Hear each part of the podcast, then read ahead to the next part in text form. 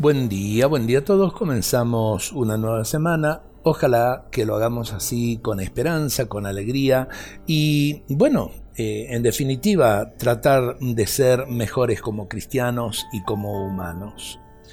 Vamos a compartir algunos pensamientos que nos van a ayudar para nuestra reflexión. En el Evangelio de San Juan dice Jesús, Yo soy el camino, la verdad y la vida, nadie va al Padre sino por mí. Escuchemos estas palabras que nos pueden ayudar. Dejé que la vida me invadiera para sentir en mí la vida entera. Dejé correr la vida en mí para vivir en mí la vida plena. Dejé surgir de mí la vida para vivir el sentimiento fresco.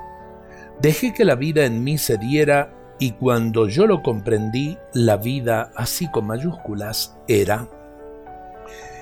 Hay muchos que se desaniman, que andan desesperanzados por la vida, se deprimen y creo que tenemos que ser agradecidos con la vida con mayúsculas, la vida que nos da el Dios Creador y a la vez también la vida que nos comunica el corazón de Jesús.